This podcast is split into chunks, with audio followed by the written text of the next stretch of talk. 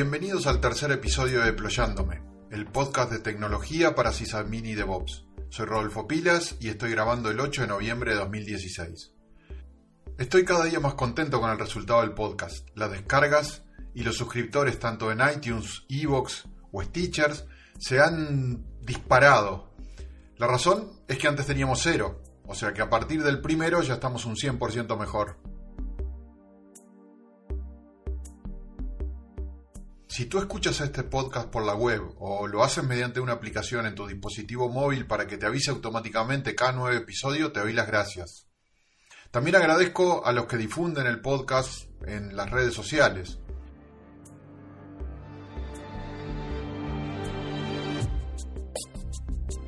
En el episodio anterior, sobre la utilidad de Auchías, solo mantuve algunos intercambios con colegas, en varios casos coincidimos que Augias es una herramienta para tener en cuenta cuando quieres automatizar la configuración de algún archivo en particular.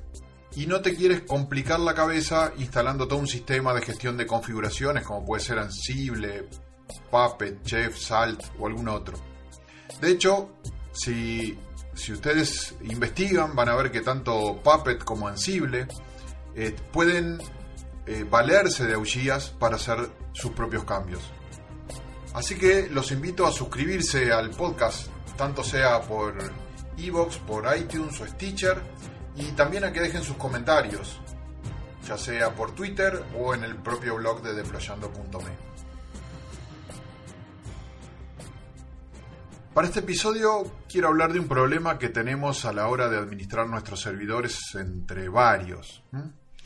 O incluso cuando es uno mismo pero se van haciendo cambios en las configuraciones. Me refiero a cómo generamos respaldos o copias de nuestros archivos de configuración antes de hacer esos cambios. A ver, ¿quién no ha generado un archivo .back antes de modificar una configuración? A lo largo de mi vida profesional lo he hecho muchas veces. Otras veces generaba punto .original, .01, .02 y así con cada cambio.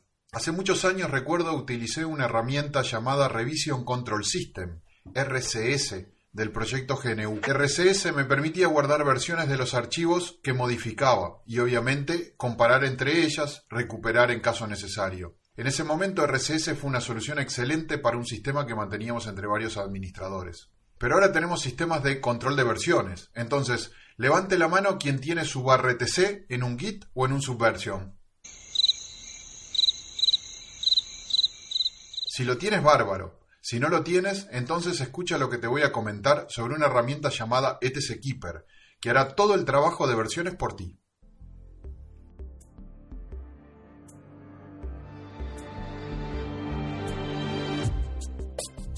ETC Keeper es una colección de herramientas que permiten mantener versiones de la carpeta ETC en un repositorio Git, Mercurial, Bazaar o Darks. Para hacer esto, ETC Keeper se correrá automáticamente una vez al día, ya sea mediante la unidad timer de systemd o en el cron tab del sistema, y genera una, versión de los archivos que hayan cambiado. También ETC Keeper se integra con el sistema de instalación de paquetes, tanto sea PT, Joom o Pacman, para registrar los cambios que corresponden al ETC cada vez que instalamos nuevos archivos de configuración. Así, una vez que tengas instalado ETC Keeper, verás correr el commit al terminar de instalar o actualizar tus paquetes. Pero además, ETC Keeper mantiene un archivo de metadatos con aquellas cosas que los sistemas de versiones no mantienen, pero que por otro lado son importantes para la carpeta ETC. Por ejemplo, los permisos de los archivos, como el ETC Shadow. Y hay más, pues ETC Keeper es modular y es muy fácil de intervenir con sus módulos para configuraciones particulares o requisitos propios, no previstos en el propio ETC. Entonces encontrarás en la carpeta ETC Keeper una serie de subcarpetas donde podemos poner nuestros scripts para ejecutar antes de un commit, al hacer commit, antes o después de instalar nuevos paquetes, o directamente una lista de archivos que queremos ignorar. Para tenerlo funcionando es muy simple. Lo único que hay que hacer es instalarlo y ejecutar el comando etckeeper init eso ya mantendrá las versiones de tu carpeta etc contra un repositorio local.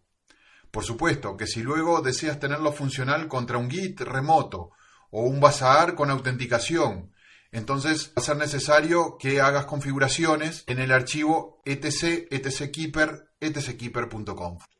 Hoy día, para grandes despliegues, utilizo Ansible para gestionar toda la instalación de configuración de servidores. Pero en aquellos casos donde son unos pocos los servidores o vamos a gestionarlos entre varios y no todos manejan Ansible, entonces utilizo etckeeper. Es para mí una herramienta obligatoria, así como lo es el BIM o el HTOP.